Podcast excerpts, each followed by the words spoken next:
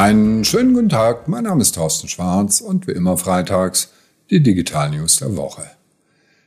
Lug und Trug ist das Thema der Woche, denn KI trägt inzwischen massiv dazu bei, dass das Internet unsicherer und betrügerischer wird. Wir müssen aufpassen, was überhaupt noch echt ist. KI betrügt Menschen. Sex im GPT-Store, falsche Gesichter, falsche Webseiten und schließlich falsche Produkte. KI betrügt Menschen. Und zwar das absichtlich. Anthropic, das äh, gut finanzierte KI-Modell, hat jetzt mal eine Analyse gemacht und hat gewusst, KI-Modelle trainiert zum Täuschen. Das heißt, die sollen sich konsequent immer täuschend verhalten. Steigerung, die sollen diese Täuschung verbergen, sodass der Gegenüber das nicht merkt. Die kriegen also potenziell gefährliches Verhalten eingeimpft, diese Bots. Und das ist richtig gefährlich. Deswegen warnen ja auch einige Menschen vor dieser generativen KI. So, was heißt das jetzt für Sie als Unternehmen? Gucken Sie auf jeden Fall, dass Ihre Chatbots richtig geschult sind, dass sie Menschen zugewandt sind, und dass sie eben richtig über ihre Produkte informieren und nicht irgendwelche Lügen in die Welt setzen. Sex im GPT Store. Also erstmal, Sie haben es ja mitgekriegt, hat OpenAI einen Store aufgemacht, ähnlich wie Apple mit seinem App Store, wo also die ganzen Apps verfügbar sind, gibt's jetzt GPTs von der Stange, die kann ich mir also direkt runterladen. So, und wer war wieder am schnellsten?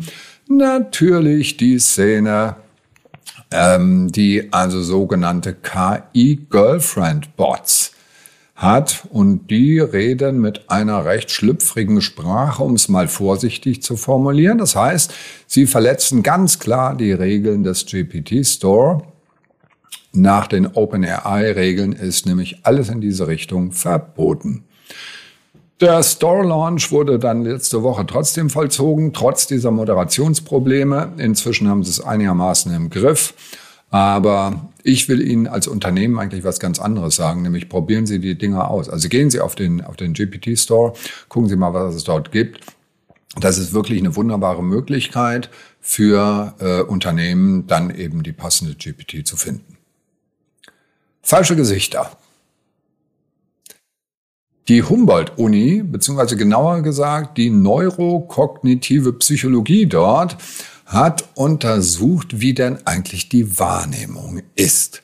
Und zwar von echten Gesichtern und daneben KI-Gesichter. Also Gesichter, die es in Wirklichkeit gar nicht gibt, die aber aus der KI künstlich generiert worden sind.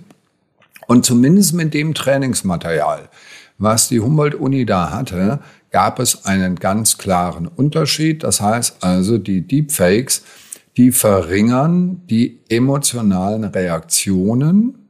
Also ich reagiere weniger emotional, äh, ich reagiere weniger, also meine, ähm, die Empathie ist nicht da und auch die Wahrnehmungsgeschwindigkeit fand ich auch interessant, verringern die. Und das heißt jetzt für uns Unternehmen eine ganz wichtige Konsequenz. Wenn es darum geht, mit Werbeanzeigen Wirkung zu erzielen, ja, und wo geht das nicht um Wirkung? Da sollten wir vielleicht doch das Geld in die Hand nehmen und echte Menschen bezahlen, die sich fotografieren lassen und nicht mit KI arbeiten. Sehr spannende Ergebnisse. Falsche Webseiten. Es gibt eine Studie, die also seit einem Jahr 7392 Begriffe untersucht hat und festgestellt, also in, in Google untersucht hat, also bei der Google eine Google-Suche nach diesem Begriff gemacht hat und dann untersucht hat, was sind das für Seiten, die dahinter stecken. Und diese Seiten, diese Suchergebnisse, also die Top 10 im Google-Ranking, sind zunehmend von SEO-Spam dominiert. Affiliate-Marketing, Spam, SEO-Spam, und das heißt, dass die Qualität der Google-Suche sinkt. Da komme ich gleich dazu. Aber entscheidend ist, dieses ganze Problem wird durch KI verschärft. Das heißt also, es gibt durch KI noch viel, viel mehr SEO-Spam und noch viel, viel mehr Spam. So, und was heißt das jetzt für Unternehmen?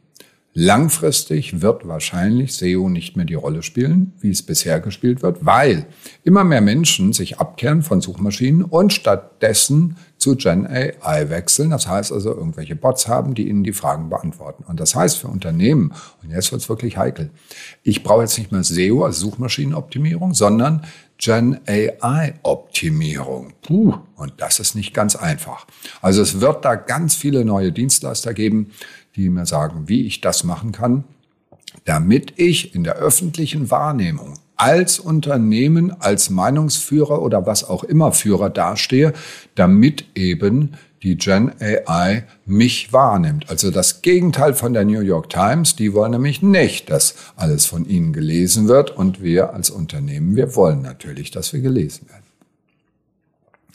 Falsche Produkte ich habe es eben indirekt gesagt, was Google-Suchergebnisse angeht. Und jetzt gucken wir uns mal die Suchergebnisse von Amazon an. Das hat die Verge-Autorin Elizabeth Lapotto gemacht und hat dort eingegeben Open AI Policy. Ja, was sind das für Produkte? Ha!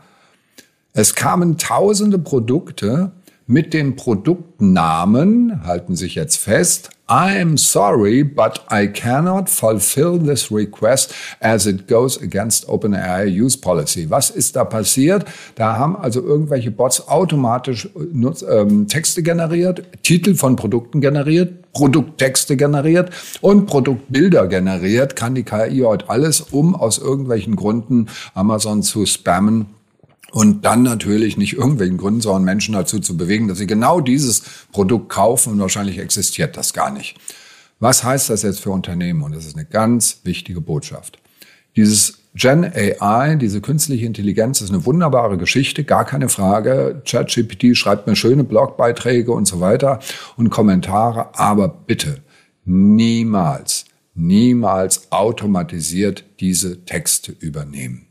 Da ist so ein Unfug manchmal drin und definitiv absolut falsch. Da passen Sie bitte auf. Ja, und mit diesen Worten zum Sonntag sozusagen waren das schon wieder unsere Digital News der Woche. Alle Details sowie die kompletten Artikel zum Anklicken gibt's wie immer auf tschwarz.de. Und alle weiteren News, denn das war ja nur eine Auswahl der fünf wichtigsten, aber die anderen 60 News, die wir über die Woche hinweg, nee, 50 sind's, haben, gibt's jeden Morgen um 7 Uhr frisch serviert vom Marketingbörse Newsletter. Also einfach mal auf die Marketingbörse gehen. Jetzt wünsche ich Ihnen aber erstmal ein wunderschönes Wochenende und dass das so schön ist wie hier draußen gerade, schneebedeckte Landschaft und die Sonne scheint. Ist das nicht schön? Bleiben Sie gesund. Tschüss.